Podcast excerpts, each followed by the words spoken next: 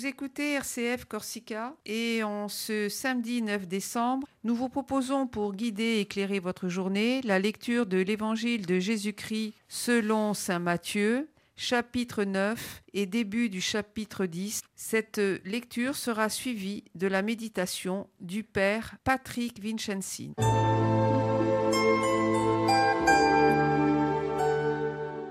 Évangile de Jésus-Christ selon Saint Matthieu. En ce temps-là, Jésus parcourait toutes les villes et tous les villages, enseignant dans leurs synagogues, proclamant l'évangile du royaume et guérissant toute maladie et toute infirmité. Voyant les foules, Jésus fut saisi de compassion envers elles parce qu'elles étaient désemparées et abattues comme des brebis sans berger. Il dit alors à ses disciples, La moisson est abondante, mais les ouvriers sont peu nombreux. Priez donc le maître de la moisson d'envoyer des ouvriers pour sa moisson. Alors Jésus appela ses douze disciples et leur donna le pouvoir d'expulser les esprits impurs et de guérir toute maladie et toute infirmité. Ces douze, Jésus les envoya en mission avec les instructions suivantes. Allez plutôt vers les brebis perdues de la maison d'Israël. Sur votre route, proclamez que le royaume des cieux est tout proche. Guérissez les malades, ressuscitez les morts, purifiez les lépreux, expulsez les démons. Vous avez reçu gratuitement, donnez gratuitement.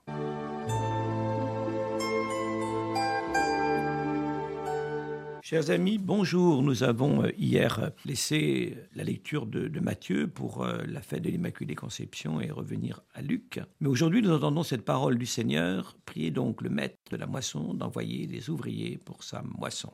Jésus s'adresse à ses disciples avant de les envoyer continuer son œuvre. La parole et l'action du Fils deviennent source de la parole et de l'action de ses frères.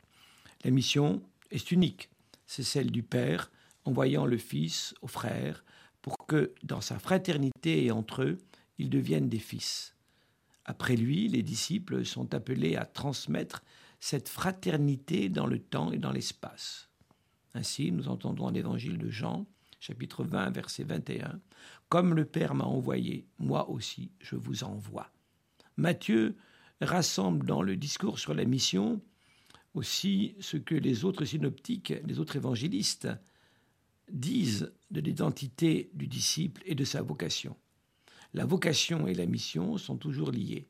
Ma vocation de fils s'accomplit dans la mission auprès de mes frères et sœurs.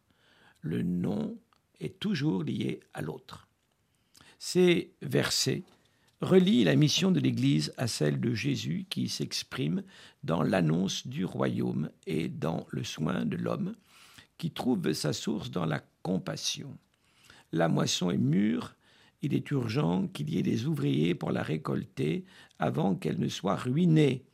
Nous devons prier, entrer en communion avec le Père pour devenir enfants et à notre tour être envoyés vers nos frères et sœurs. Il les envoya après les avoir appelés.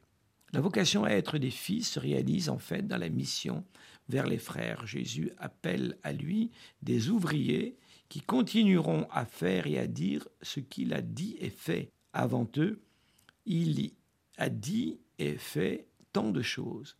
Ainsi naît l'Église qui, à travers les douze, est hum, enracinée dans la terre promise au Christ.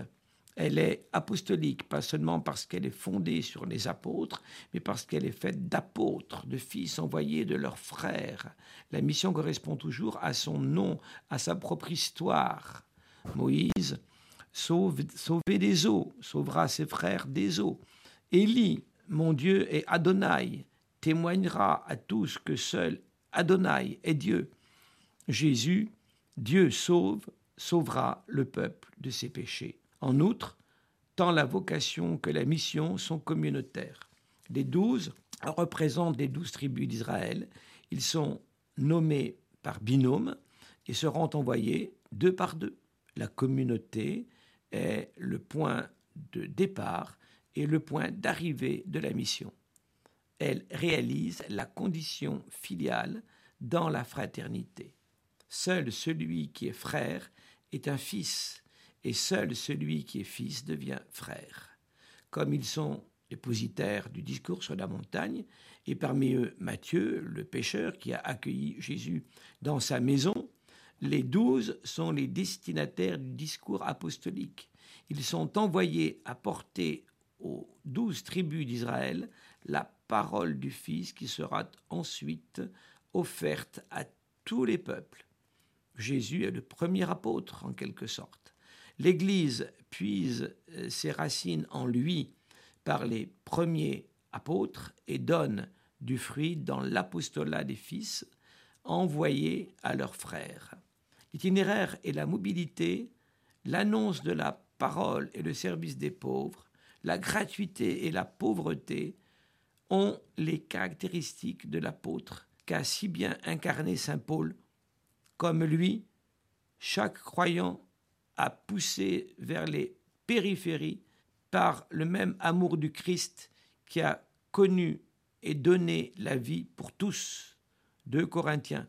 En effet, dira Paul, l'amour du Christ nous saisit. Alors si parfois on applique cette phrase aux vocations dans l'Église, n'oublions pas qu'elles sont d'abord des vocations de disciples, missionnaires, qui concernent tout le monde. J'entre donc maintenant en prière selon la proposition qui a été faite au début de cet avant. Je me recueille en imaginant Jésus qui va et vient à la recherche de la brebis perdue. Je lui demande de devenir son ami et son collaborateur, et j'en tire du fruit pour ma propre vie. Bonne journée, bon avant à tous et à toutes.